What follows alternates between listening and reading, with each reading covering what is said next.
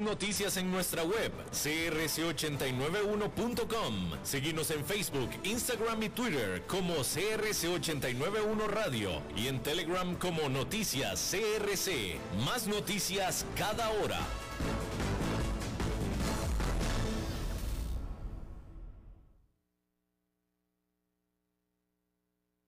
CRC 89.1 Radio y Cadena Radial Costarricense no se hacen responsables por las opiniones emitidas en este programa.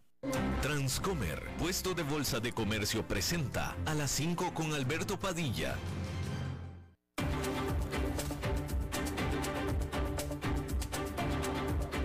Inicia a las 5 con Alberto Padilla un programa diseñado con el objetivo de llevarte diariamente un tema de actualidad, acompañado siempre de reconocidos editorialistas, de lunes a viernes a las 5 de la tarde por CRC 89.1 Radio, a las 5 con Alberto Padilla.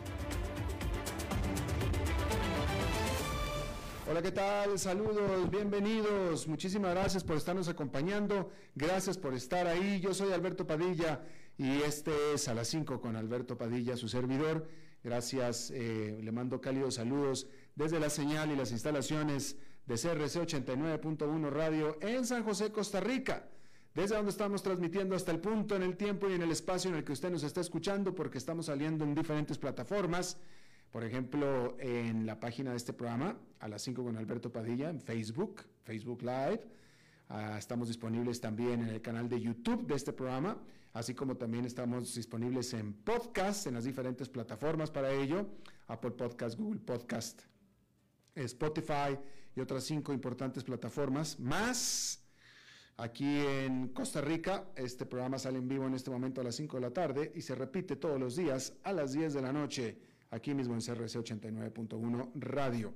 En esta ocasión, tratando de controlar los incontrolables, recibiendo la ayuda del señor David Guerrero y la producción de este programa, la producción general, siempre poderosa desde Bogotá, Colombia, a cargo del señor Mauricio Sandoval.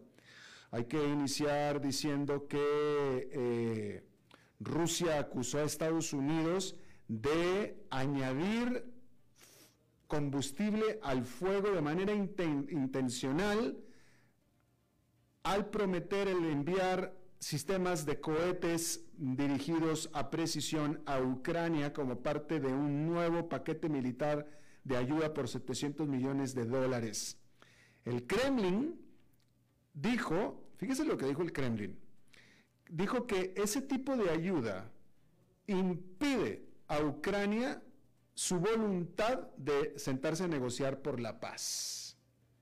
Fíjese, fíjese el, el pensamiento del Kremlin, ¿eh? El pensamiento del Kremlin. Si tú le mandas cohetes a, Ucrania, entonces estás, estás, impidiendo que Ucrania se sienta a negociar. Lo que estás haciendo es que Ucrania pelee más. Y como yo lo que quiero es que se sienta a negociar paz, mi paz, yo Rusia, mi paz, porque obviamente ya sabemos que es lo que quiere Ucrania, que Ucrania quiere que Rusia se vaya literalmente a la mierda, que se salga de ahí. Esa es la paz que quiere Ucrania. Rusia no quiere esa paz. Rusia quiere otras cosas. Rusia quiere quedarse con parte del territorio ucraniano, cosa que ya Ucrania dijo no. Y entonces Kremlin culpa a Estados Unidos de incentivar la guerra al darle armas a Ucrania para que se defienda. Y que Ucrania busque su propia paz que está buscando y que quiere. Y que es una paz con su país íntegro. que no me parece nada irrazonable por parte de Ucrania, nada irrazonable. Pero en la mente particular de Rusia, esta ayuda militar que le está dando Estados Unidos a Ucrania, lo único que hace es aumentar la guerra. ¿Por qué? Porque yo, Rusia, yo ya tengo mis objetivos. Y después de esos objetivos buscamos la paz. Y bueno, ahí lo tiene usted, la manera muy particular de ver el mundo, definitivamente. Y no nada más es Estados Unidos. Ayer aquí también le informamos que Alemania también se comprometió a, enviar sistemas de, defensa aérea también de, gran avance, de muy avanzados, eh, eh, eh, hechos en Alemania. Mientras tanto, hay que decir que las fuerzas rusas han tomado ya el control de aproximadamente el 70% de la ciudad industrial de Severodonetsk en el este de Ucrania, de acuerdo a el gobernador de esa misma región. Mientras que el presidente de Ucrania, Volodymyr Zelensky, eh, afirmó que cerca de 200 mil niños ucranianos han sido llevados por la fuerza a Rusia por parte de las fuerzas rusas. Eso es lo que afirma el presidente Zelensky. Mientras tanto, hay que decir que Estados Unidos impuso nuevas sanciones a miembros de la élite rusa y ha identificado varios otros yates de superlujo en los cuales eh, el presidente Vladimir Putin tiene interés, según dice Estados Unidos. Entre los objetivos eh, se encuentran una comercializadora de yates basada en Mónaco. Y también nombró Estados Unidos a Sergei Roldugin, Sergei Roldugin, que es un chelista, pero también es el director de la Casa de Música de San Petersburgo, de quien el Departamento del Tesoro de los Estados Unidos llama como el administrador de dinero offshore de Putin. Ahí lo tiene usted. Separadamente hay que decir que la Unión Europea eliminó, quitó de sus sanciones al patriarca Kirill, que es el líder de la Iglesia Ortodoxa rusa, y lo separó, lo eliminó de su lista de sanciones próximas, sobre todo las próximas, porque estaba en esa lista él, el patriarca de la Iglesia eh, Ortodoxa rusa, pero lo quitó por oposición de quién cree, de Hungría. Por oposición de Hungría, que es el único, el único país de la Unión Europea pro-ruso, el único. Y bueno, ah, ahí lo tiene usted. Hay que decir que, cambiando de tema completamente, la cantidad de trabajadores despedidos o cesados en Estados Unidos ha alcanzado el punto más bajo registrado, en lo que es una señal de que los empleadores están desesperados por retener a su personal, ya que cubrir los puestos vacantes sigue siendo muy difícil. Sin embargo, los despidos no se han desaparecido por completo. Alrededor de 1,25 millones de personas, es decir, 1.250.000, perdieron sus empleos durante abril, según datos gubernamentales publicados el miércoles. Pero ese es un mínimo histórico, rompiendo el récord anterior de 1.260.000 establecido en diciembre. Con casi dos vacantes por cada desempleado que busca trabajo, los empleadores están haciendo todo lo posible para limitar la rotación. El número de ofertas de trabajo en los Estados Unidos cayó ligeramente a 11.400.000 en abril. Y eso sigue siendo muy alto sobre una base histórica. El número de trabajadores que renunciaron a sus trabajos en abril se mantuvo esencialmente sin cambios con respecto a marzo en 4.400.000 y solo ligeramente por debajo del récord de 4.500.000 que renunciaron en noviembre. Las personas que renuncian a sus trabajos no necesariamente han dejado la fuerza laboral, porque la mayoría, y esa es la realidad, renuncia para asumir nuevos roles. ¿Sí? Cuando hablamos de renuncias es alguien simplemente que renuncia, pero eso no quiere decir que renuncia para irse a otro trabajo. No, o sea, no quiere decir que renuncia y se va a su casa, no. A menudo se va a otro trabajo con mejores salarios y mejores beneficios. Y es que la realidad es que muchos empleadores están aumentando los salarios y los incentivos en medio de una grave escasez de mano de obra, lo que les da a los trabajadores la confianza de que pueden obtener mejores salarios en otros lugares. Pero eso a menudo crea nuevas vacantes de trabajo cuando se van, lo que aumenta la tensión en las empresas. Y en lo que es también una señal de eh, la necesidad de, uno, tener empleados y dos, tenerlos contentos, Microsoft, estamos hablando de empleados muy especializados, Microsoft anunció que apoyaría a aquel grupo de empleados que quiera organizarse en sindicato.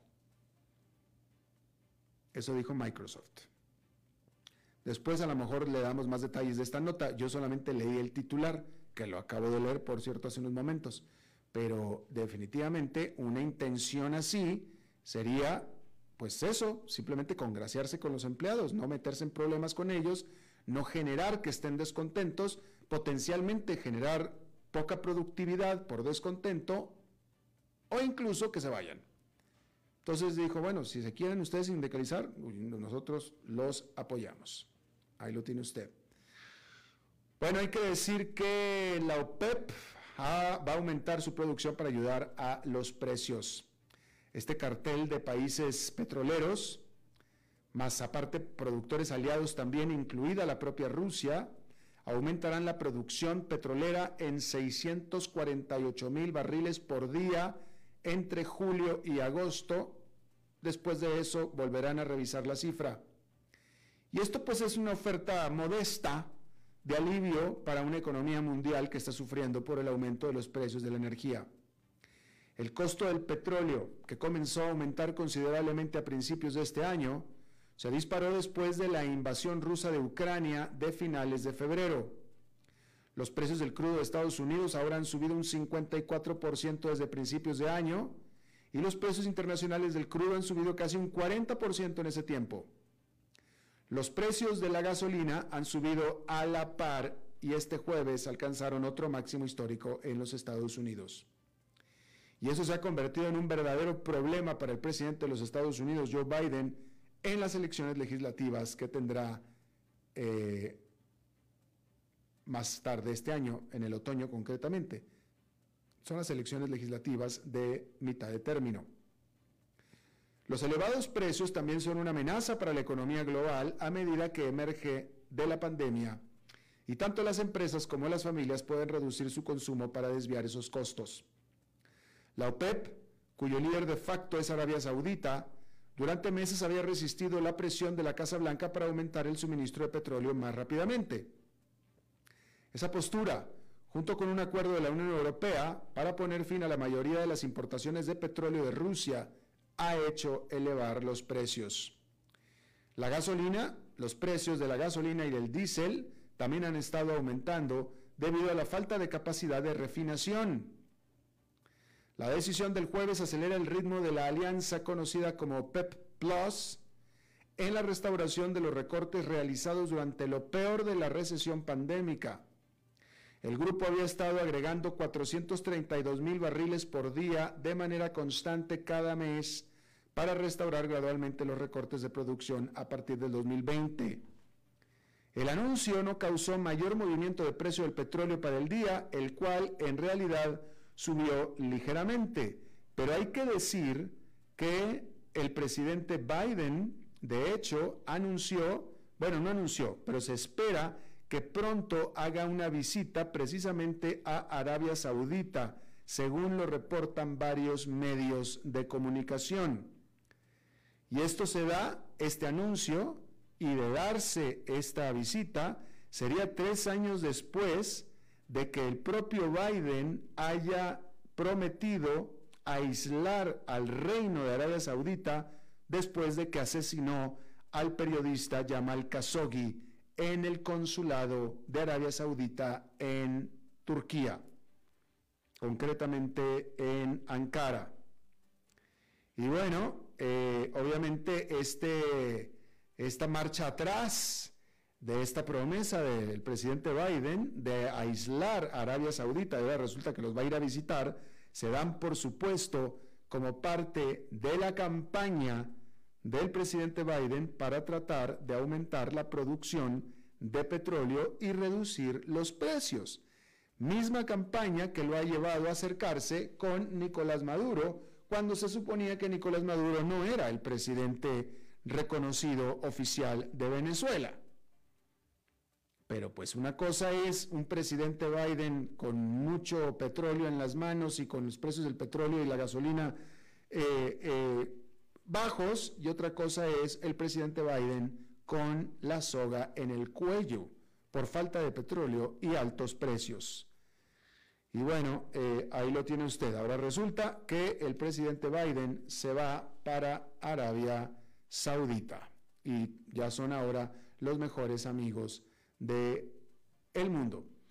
Bien, hay que decir que allá en Nueva York esta fue una jornada bien positiva, venía siendo negativa, pero hacia la última parte de la sesión bursátil se dio la media vuelta y eh, estableció una ganancia liderada por quien ha estado liderando los movimientos tanto a la baja como a la alza de los últimos días, de las últimas semanas, que es el índice Nasdaq Composite, es decir, las acciones tecnológicas. El índice este, Nasdaq Composite, quedó con una ganancia de 2,69%, sobre todo en un sentimiento generalizado de que quizá, quizá, bajo las circunstancias actuales, ya están lo suficientemente baratas. Y en general, este indicador está un 30% más bajo, debajo de su nivel máximo alcanzado eh, a finales del año pasado. Entonces, después de una caída de alrededor del 30%, pues digo, cualquier cosa que tenga una rebaja del 30%, no importa que sea, ya empieza la gente como a considerar comprarlo, ¿no cree usted? Si usted ve una rebaja de 30% en, un, en una corbata, en unos zapatos, pues ya empiezan a ser atractivos. Bueno, pues pareciera que está empezando lo mismo, cuando menos hoy, con respecto a las acciones tecnológicas. Le decía, Nasdaq Composite subió 2,69%, el Standard, el, el Poor's 500 con una ganancia de 1,84% y el índice industrial Dow Jones con un avance de 1,33%. Bien,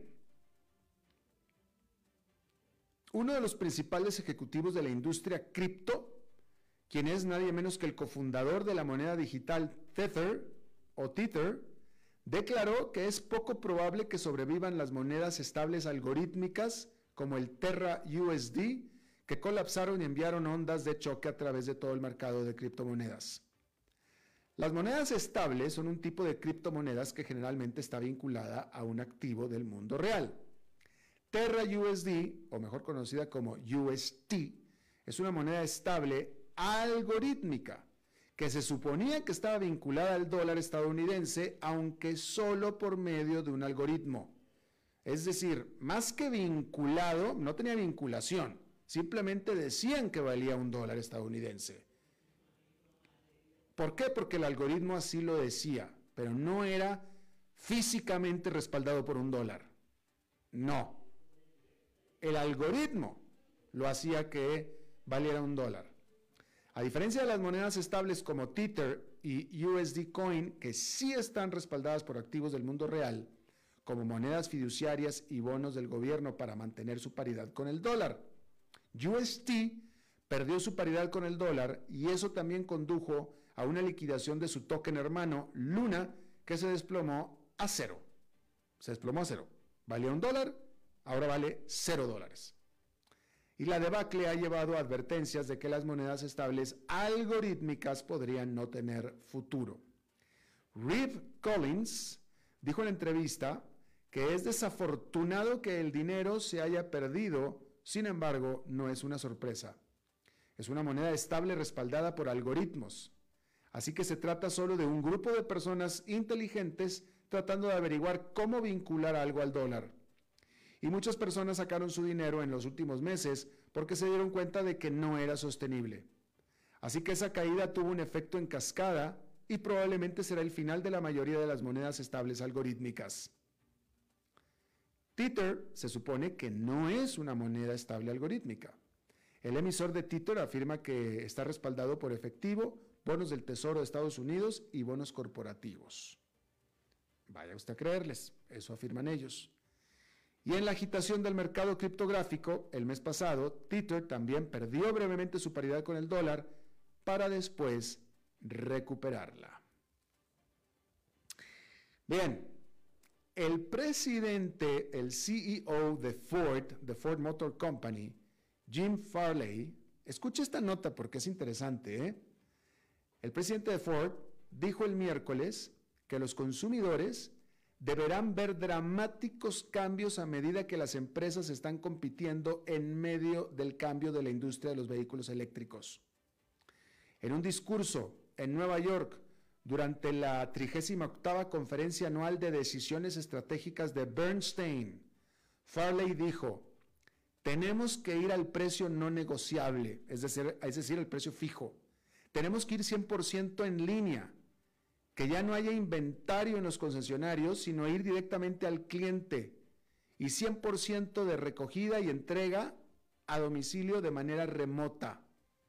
Entonces tenemos esta oportunidad de usar nuestra presencia física para superar a los competidores, dijo Farley. Pero eso no es todo.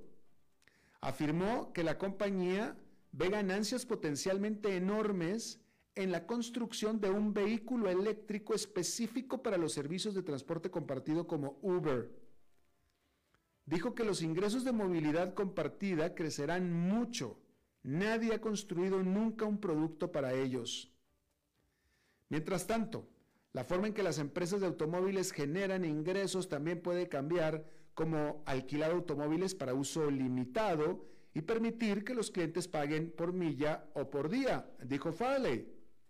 Por ejemplo, dijo esto que un cliente puede tener ganas de manejar un Mustang durante la semana, pero el fin de semana dedicarse a alguna labor del hogar, etcétera, y alquilar ya no el Mustang, sino una camioneta pickup, por ejemplo. Uh, Farley pronosticó cambios dramáticos en la industria automovilística que incluyen, dijo, vamos a ver una consolidación muy grande, los chinos se volverán más importantes aún, se avecina una reorganización y siento que esa reorganización favorecerá a muchos de los nuevos jugadores chinos, los antiguos fabricantes de automóviles se consolidarán absolutamente. Habrá algunos grandes ganadores, algunas personas que harán la transición, otras no. Muchos de los pequeños jugadores no pueden permitirse el lujo de hacer esta transición. Con el ajuste de capital hay nuevas restricciones que harán que el nuevo jugador sea mejor, pero algunos de ellos no podrán permitirse el lujo de cumplir sus ambiciones porque no pueden recaudar capital. Los próximos tres o cuatro años darán forma al futuro del automóvil. Las nuevas empresas se verán obligadas a resolver difíciles problemas como lo hizo Tesla con acceso limitado al dinero. La oportunidad de beneficios en los próximos años no se puede exagerar, dijo. Creo que este es el tipo de acaparamiento de ingresos más emocionante en nuestra industria desde el modelo T. Realmente así lo creo, dijo. Al mismo tiempo, Farley dijo, creo que nuestra industria definitivamente se dirige a una gran guerra de precios. La guerra de precios minoristas ya está ocurriendo en China. La mitad de todos los vehículos eléctricos del mundo se venden allí y el vehículo más popular es una camioneta de 8 mil dólares, dijo. Por último, Farley dijo que Ford adoptará un modelo de crecimiento de ventas basado no en la publicidad, sino en la, en la lealtad a la marca, generado por la experiencia del cliente para generar lealtad, tanto para sus necesidades de mantenimiento de su vehículo como también para que vuelva a Ford cuando necesite otro vehículo nuevo y no invertir más en publicidad. Se trata este de un modelo de ventas inventado y perfeccionado por Volvo. Usted sabe, Volvo que no será la más grande automotriz del mundo, pero sí es quien tiene la base de clientes más leales. La gran mayoría de los clientes de Volvo, la gran mayoría de los que manejan un Volvo, son clientes repetidos, es decir, que están en su segundo, tercer, cuarto Volvo, la gran mayoría. Eh, yo soy uno de ellos, por ejemplo. Magnífico automóvil. Y eso es lo que está haciendo la Ford Motor Company, precisamente. Y bueno, al respecto, por cierto, continuando a hablar de Ford, hay que decir que eh, hay que decir que la Ford Motor Company anunció una nueva inversión por 3.700 millones de dólares a lo largo de tres estados del medio oeste de los Estados Unidos para la construcción de un nuevo Mustang que todavía no presentan y también incrementar la producción de camionetas y vans, incluidos nuevos modelos eléctricos. Eh, son 3.700 millones de dólares, 2.000 de los cuales se invertirán en su estado sede, que es Michigan, y crearán ahí 2.000 nuevos puestos de trabajo. Eh, y el resto de los fondos serán usados para incrementar la producción de la camioneta pickup F-150 y eh, construir toda una eh, fábrica nueva en eh, Michigan. y bueno, pues ahí lo tiene usted, este, 3.700 millones de dólares, anunció la Ford. Bueno, cambiando de tema, hay que decir que durante décadas Singapur esta nación insular que es rica pero pobre en tierras, ha dependido de su vecino más cercano, que es Malasia, para un tercio de sus importaciones de pollo. Cada mes, alrededor de 3.600.000 aves, en su mayoría vivas, se exportan a Singapur para luego ser sacrificadas y refrigeradas y vendidas. Pero la semana pasada el primer ministro de Malasia anunció medidas drásticas y son que su país prohibirá las exportaciones de pollo vivo a Singapur a partir de junio en un esfuerzo por abordar la escasez doméstica que ha disparado los precios. Se espera que la prohibición afecte duramente a los singapurenses, sobre todo porque el plato nacional de facto de la ciudad-estado es el arroz con pollo. Y los aficionados dicen que reemplazar la carne fresca con carne congelada de pollo simplemente no es lo mismo, no es suficiente. Y aunque el gobierno de Singapur ha asegurado que todavía habrá pollo más que suficiente para todos, los comerciantes dicen que los precios de las aves de corral aumentarán considerablemente. Actualmente los comerciantes pagan 3 dólares por un pollo entero, pero esperan que los precios aumenten a medida que disminuyan las existencias y que el precio pronto podría aumentar a 4 o 5 dólares por cada ave. La crisis del arroz con pollo, como ya se le llama, es solo la última o la más reciente señal de la escasez de alimentos que se siente en todo el mundo.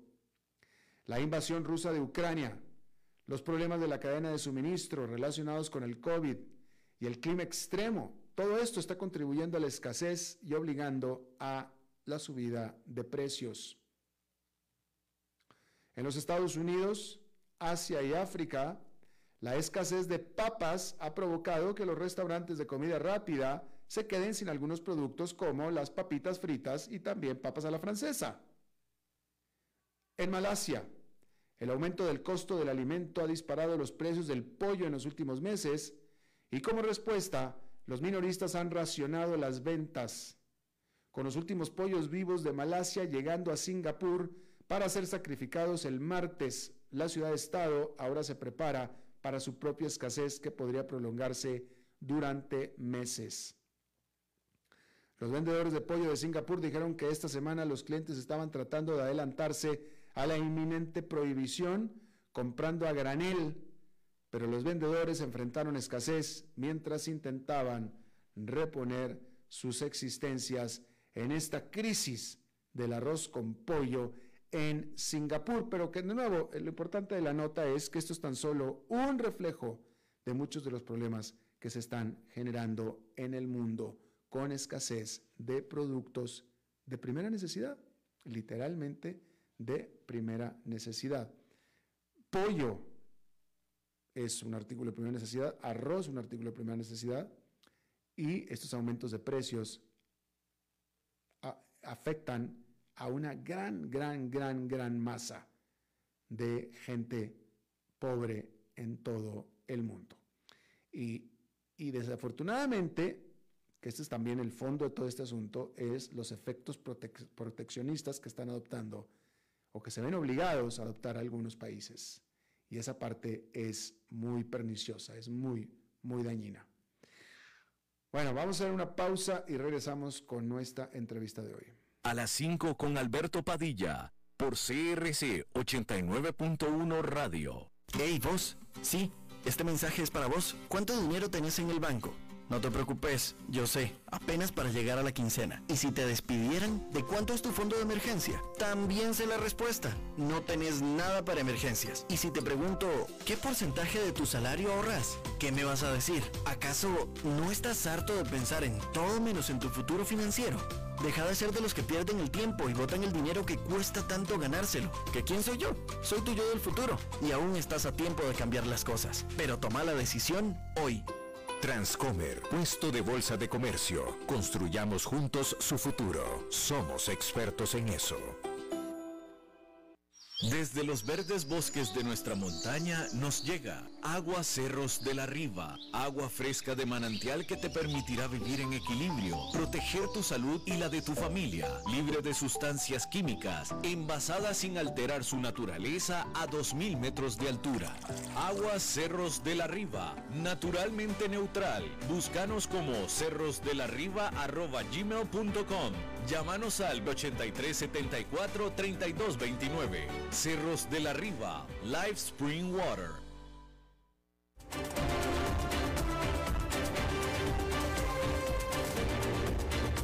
Seguimos escuchando a las 5 con Alberto Padilla. Muchísimas gracias por continuar con nosotros. bueno, como estábamos viendo este, esta situación mundial, la dinámica de la situación mundial, vamos a ser más claros que esto, eh, la invasión de Ucrania por parte de Rusia, pues ha, hecho que se disparen los precios de todo tipo de, productos, de materias primas. Y resulta que nuestra América Latina es una región eh, natural en términos de, recursos naturales, es decir, en materias primas. Somos eh, eh, exportadores, productores de materias primas, con lo cual, en teoría, debería de haber algún beneficio para América Latina de esto, ¿no? Dentro de tantas y tantas afectaciones, ¿no? Estoy leyendo una nota que habla usando datos eh, oficiales de, Colombia, donde se dice que eh, este país está exportando el doble de carbón a Europa, eh, lo que en teoría sería de beneficio para Colombia a raíz de la necesidad de Europa de usar más carbón para la generación eléctrica, ¿no? Por ejemplo, esa es tan solo una de las aristas, ¿no? Está conmigo desde Chile Manuel Viera, él es presidente de la Cámara Minera de Chile. Manuel, muchísimas gracias por estar con nosotros. Muchas gracias por la invitación y encantado de poder conversar con ustedes. Muy amable. Ah, déjame te hago así, la pregunta más amplia, yo creo que es la última pregunta que, eh, la, de conclusión de esta entrevista, porque en, en, en todo el espectro de las cosas, siendo que América Latina es tan productora de materias primas y que las materias primas están ahora tan caras, pero que también nosotros tenemos que importar eh, elementos que traen nuestras materias primas transformados, ¿el balance general es positivo o negativo para América Latina? Bueno, en general, eh, si nosotros lo miramos desde una perspectiva de, la economía minera, el balance o eh, eh, la balanza es negativa. primero que nada porque nuestra región es rica en materias primas y solamente exporta materia prima sin el valor agregado que se tiene con, con lo que llevan las materias primas. Es decir, si nosotros eh, pudiésemos industrializar nuestras riquezas minerales, tal vez cada país podría tener sin ningún problema entre 2 hasta 5% de, eh, de puntos de, cada PIB.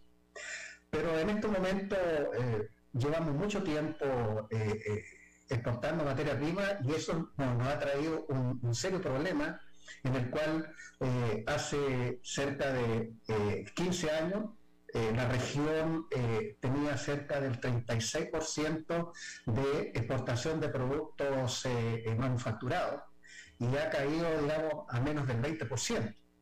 Pero respecto a la exportación de la materia prima, que, que antes más o menos exportaba del orden del 20-26%, prácticamente se ha elevado al 40%, que son cifras de la CEPAL.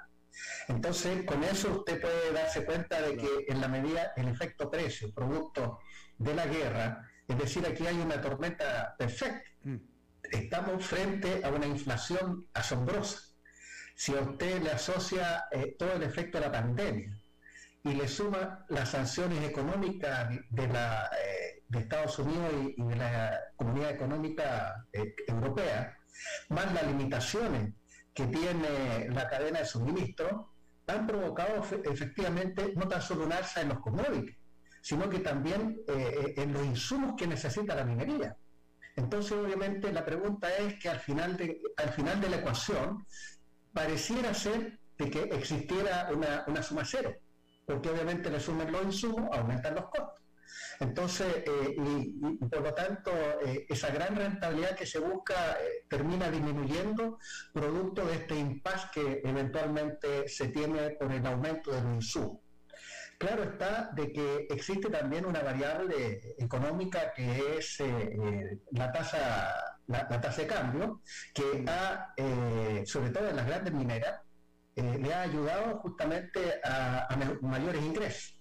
Eh, sobre todo la paridad cambiaria, dependiendo obviamente que tan fuerte es la, economía en los países, eh, eventualmente ha ayudado por lo menos en, un gran porcentaje a tener rentabilidades bastante fuertes. Pero estas rentabilidades que tienen las distintas mineras en todos los países ha tenido otro fenómeno, que dado que tienen rentabilidad alta, entonces comienzan las convulsiones sociales en el sentido de que la comunidad necesita o quiere eh, eh, tener una mayor equidad respecto a, esta riqueza que se genera. Y eso entonces ha originado eh, que los sindicatos o la gente está demandando mayor cantidad de, sueldos, es decir, aumento de sueldos. ¿Y qué ha ocurrido? Que obviamente el aumentar los costos implica obviamente que las mineras han tenido que reordenar el organigrama. Implica reducción de personal, entonces ahí tiene otro fenómeno eh, social en el cual eh, todo, todo este evento que está ocurriendo en, el mundo eh, está generando obviamente un, yo diría, digamos, un beneficio marginal. definitivamente. Pero fíjese, déjeme vuelvo a la primera parte de su, de su respuesta, Manuel, porque usted nos dice que América Latina ya venía siendo una región básicamente productora de materias primas, pero ahora, conforme avanza el siglo XXI, somos todavía incluso más dependientes aún que antes, que a principios de este siglo, de las materias primas. Exportamos mayor relación o mayor proporción de materias primas que de manufacturas. Bueno, es así y de hecho la región hoy en día está eh, atrapada, por así, así decirlo, eh, con el efecto dependiente de China. Prácticamente China eh, nos compra gran parte de todas nuestras materias primas. Claro. En Chile, digamos, prácticamente más del 50%, el caso de Colombia que, que, también realmente con el caso de níquel carbón, en fin, y así sucesivamente. Entonces, ¿cómo? La pregunta es, hoy en día, ¿hemos aprendido la lección o no hemos aprendido la lección? Porque usted debe saber que en este momento, cuando hay periodos de guerra, los distintos países definen qué significan las riquezas o, o los metales estratégicos. ¿Qué quiero decir con metales estratégicos? Aquellos metales que se necesitan como reserva para mantener una guerra. Ahí tiene usted entonces que tienen eh, eh, los, metales estratégicos que es el cobalto, el níquel, el fierro, el cobre, y terminan entonces estas grandes potencias que son obviamente candidatas a cualquier guerra, terminan colocando a países estratégicos también. vale decir que en cualquier momento podrían intervenirse por el recurso estratégico. Ahí tiene al Congo, ahí tiene a, a Chile-Perú con el cobre, ahí tiene el fierro, el níquel, etcétera, el manganeso. Entonces, eh, eh, eso es lo que me preocupa mucho porque prácticamente hoy en día tenemos el doble, casi el doble de exportación de materias primas. Pero lamentablemente las materias primas en 2050, según informe de las Naciones Unidas, gran parte de los metales se van a escasear. Es decir, eh, hoy, hoy, día somos alrededor de más o menos 7 mil millones de personas y en el 2050 vamos, vamos a superar los 9 mil millones de personas y por lo tanto prácticamente nos vamos a consumir gran parte de los metales. con el, consumo que hay, con la electromovilidad, también con, las energías renovables, que están demandando eh, eh, a una tasa, digamos, asombrosa, y por lo tanto los minerales se van a acabar. Entonces, eh, eso, es, eso es lo dramático. Entonces, ¿qué es lo que tenemos que hacer muchas veces como solución? mirar el espacio, los asteroides que eventualmente están llenos de, son verdaderas minas flotantes en el cinturón de asteroides que son tienen más de un millón de asteroides y cada asteroide de unos 50 o 100 metros cuestan 15 mil millones de dólares y, son ricos en concentración. Entonces se fija en los fondos marinos, pero en los fondos marinos ya el mar está contaminado y, no es recomendable, digamos, eh, ir a, explotar los fondos marinos. Eh, eh, Así que esa es la lección. Don Manuel, pero dígame una cosa, um, usted como presidente, presidente de la Cámara Minera de Chile, eh, eh, ciertamente, eh, esto que usted cita de que para el 2050 van a empezar a escasear los minerales, pues se escucha bastante sombrío, porque pues el mundo no puede vivir sin minerales, ¿no? Por más eléctricos que seamos, precisamente la, la, la, la, modernidad del mundo industrializado nos está llevando a consumir más minerales en la forma de minerales para las baterías eléctricas y etcétera, ¿no?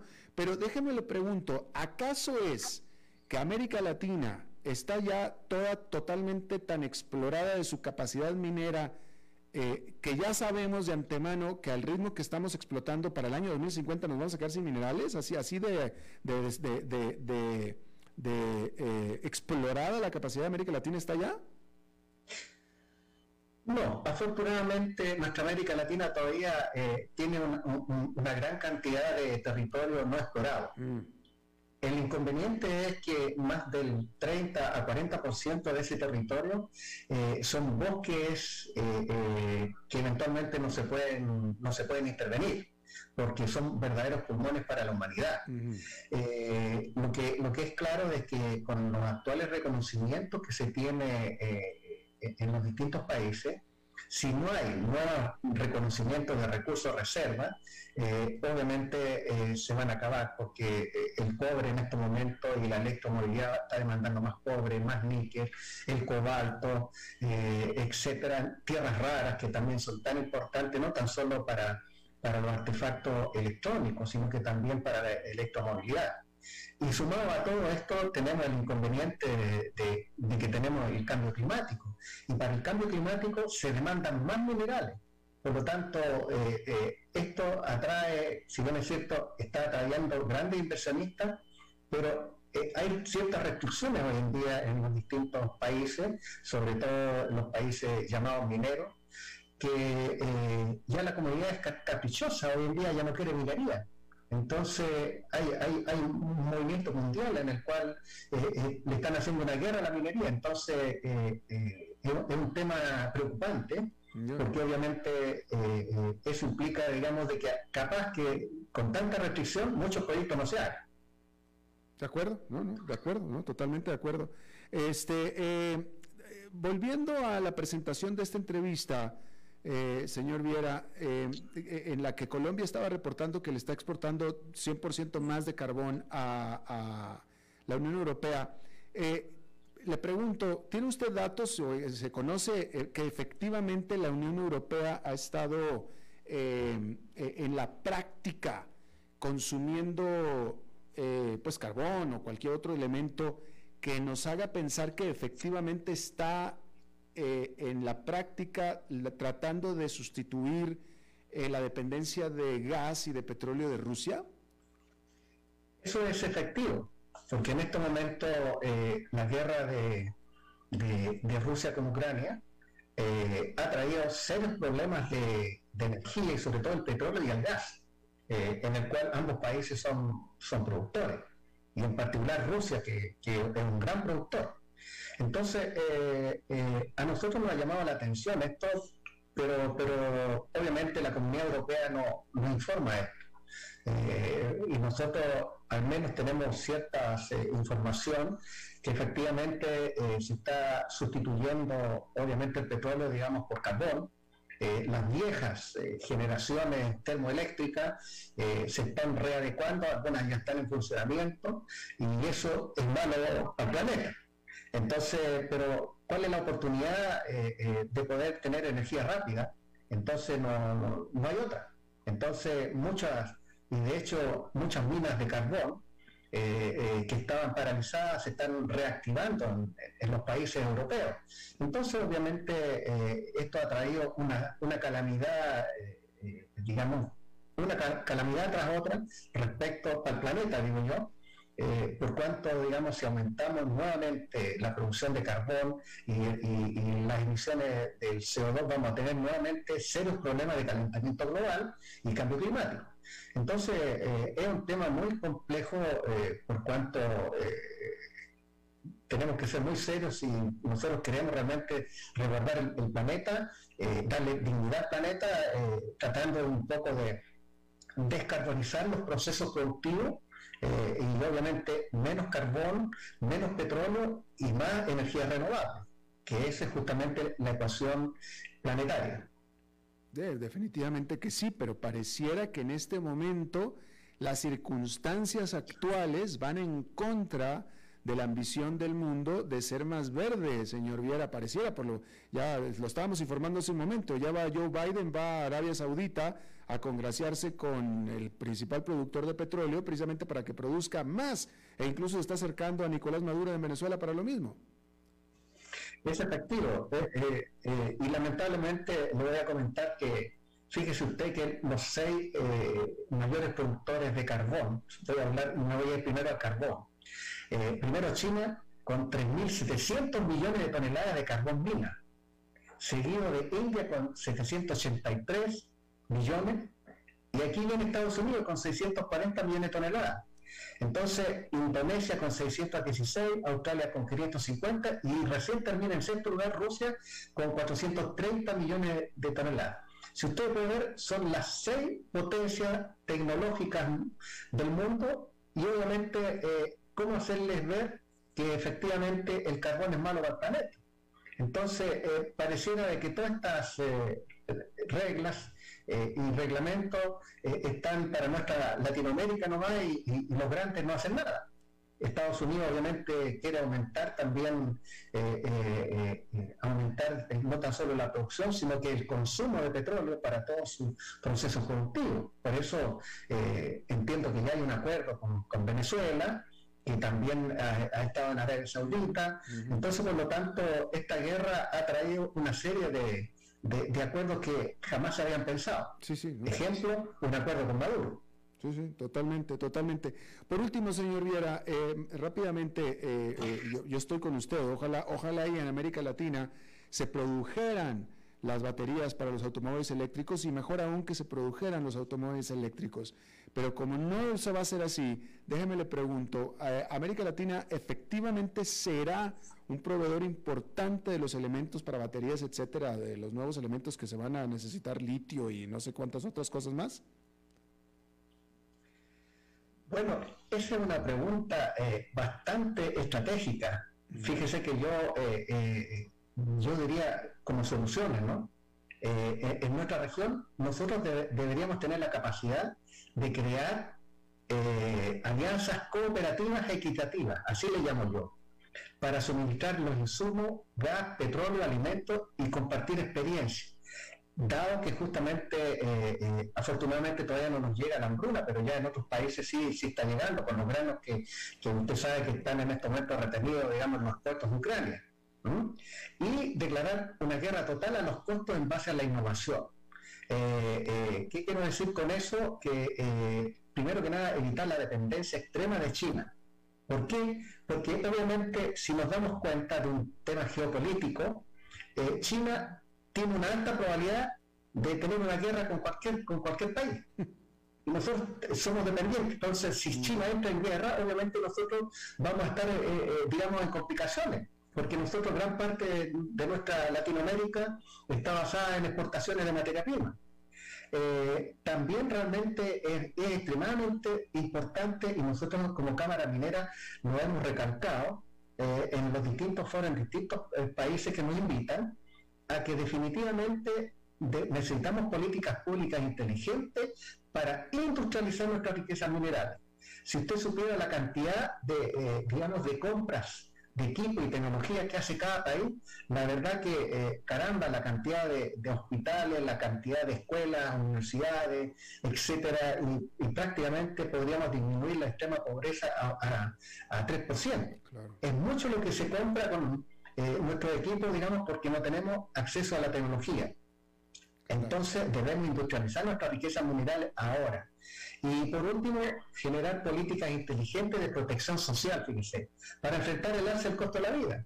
Es decir, aprovechar todo esto para tener una ecuación no tan solo desde una perspectiva de, generar flujos, sino que también ir en ayuda de los más necesitados, que ese justamente es el objetivo de todos los países. Y termino con algo como solución, indicando que la regla tributaria, es decir, cuando hay, hay, aumento en los precios de los commodities, inmediatamente los distintos gobiernos intentan aumentar la carga tributaria. Nosotros creemos de que se puede aumentar la carga tributaria de manera progresiva, pero en un punto de equilibrio en el cual existe una mayor recaudación para el Estado y existe una rentabilidad justa para los privados o para el inversionista. Interesante, Manuel Viera, presidente de la Cámara Minera de Chile, desde Santiago. Te agradezco muchísimo hayas charlado con nosotros esta tarde. Muy bien, muchas gracias por la invitación y encantado de poder compartir con ustedes experiencia. Muy amable, gracias. Vamos a hacer una pausa y regresamos con más. A las 5 con Alberto Padilla, por CRC 89.1 Radio. Hey, vos, sí, este mensaje es para vos. ¿Cuánto dinero tenés en el banco? No te preocupes, yo sé, apenas para llegar a la quincena. ¿Y si te despidieran? ¿De cuánto es tu fondo de emergencia? También sé la respuesta. No tenés nada para emergencias. Y si te pregunto, ¿qué porcentaje de tu salario ahorras? ¿Qué me vas a decir? ¿Acaso no estás harto de pensar en todo menos en tu futuro financiero? Deja de ser de los que pierden el tiempo y botan el dinero que cuesta tanto ganárselo. ¿Que quién soy yo? Soy tu yo del futuro. Y aún estás a tiempo de cambiar las cosas. Pero toma la decisión hoy. Transcomer, puesto de bolsa de comercio. Construyamos juntos su futuro. Somos expertos en eso.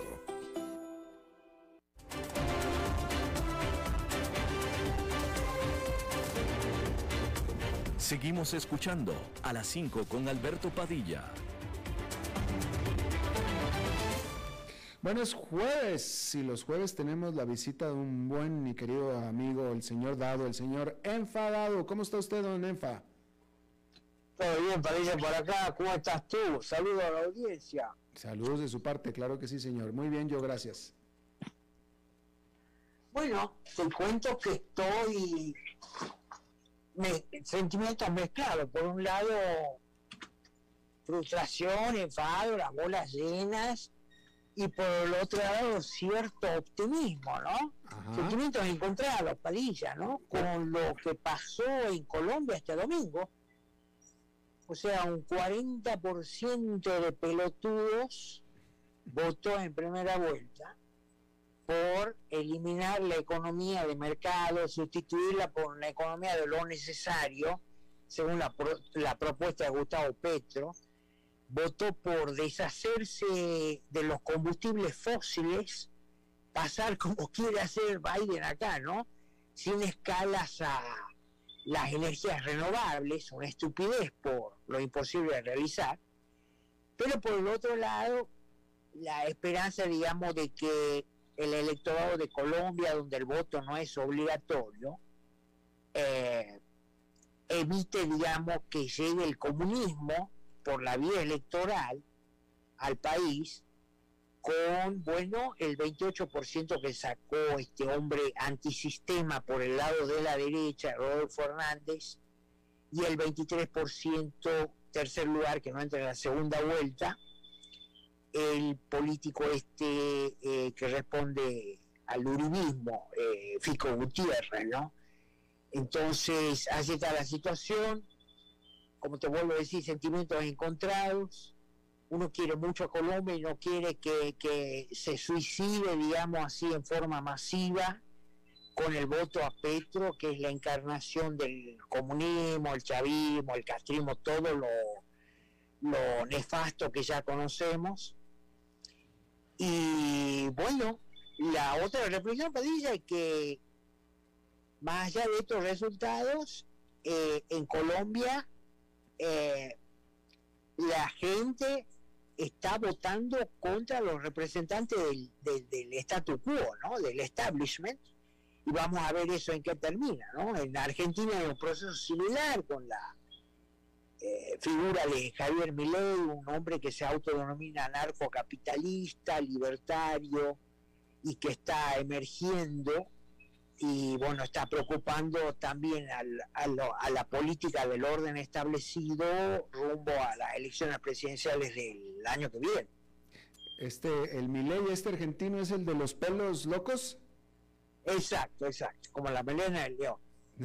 Y un hombre que está proponiendo, por ejemplo, sin porque él no tiene necesidad de sacar estos temas, él podría hacer la plancha, como dice en política, y, dejarse llevar por el flujo que lo tiene a su favor, pero él va instalando temas que son súper polémicos. Uno de ellos es permitir, él está a favor de la libre aportación de armas, por ejemplo. Está a favor de, que haya un mercado privado de, órganos para trasplante.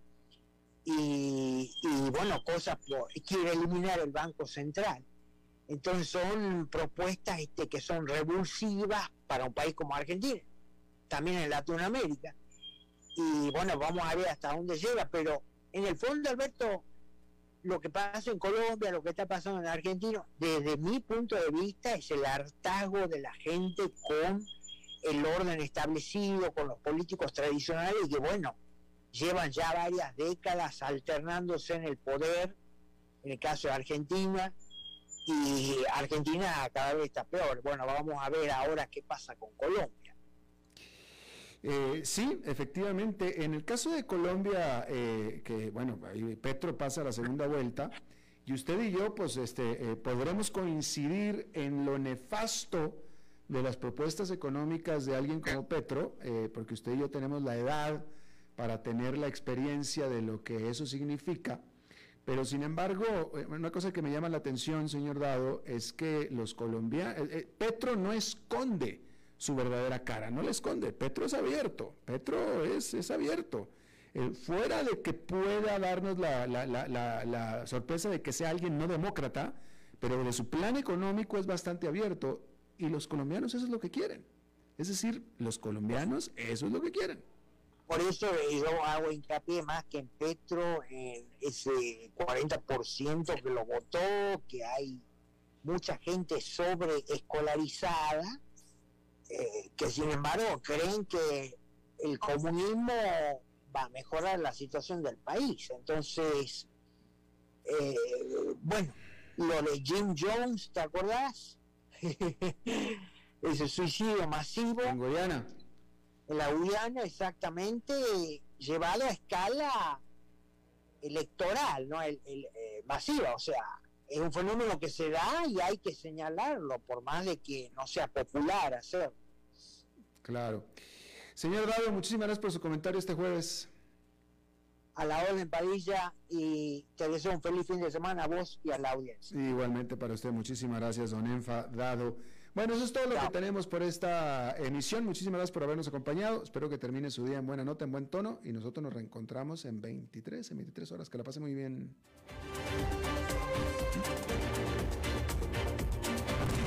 A las 5 con Alberto Padilla fue traído a ustedes por Transcomer, puesto de bolsa de comercio. Construyamos juntos su futuro. Somos expertos en eso.